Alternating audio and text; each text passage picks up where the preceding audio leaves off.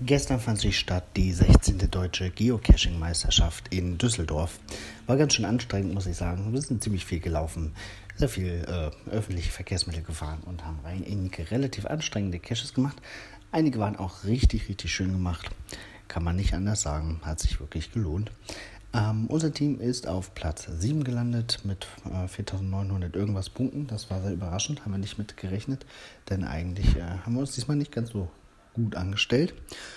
Gewonnen hat das Team Dicke Bretter aus Karlsruhe. Deswegen geht die nächste deutsche Geocaching-Meisterschaft dann wohl nach Karlsruhe. Herzlichen Glückwunsch an das Team und wir freuen uns auf die Meisterschaft. Dann.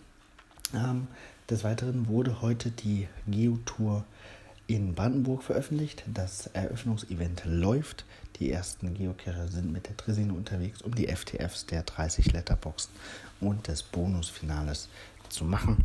Ähm, das sind heute, ja, ist sicherlich auch ein bisschen Presse vor Ort. Äh, Smelly Online ist, glaube ich, da. Und ja, ihr werdet einige Berichte darüber hören und sehen können.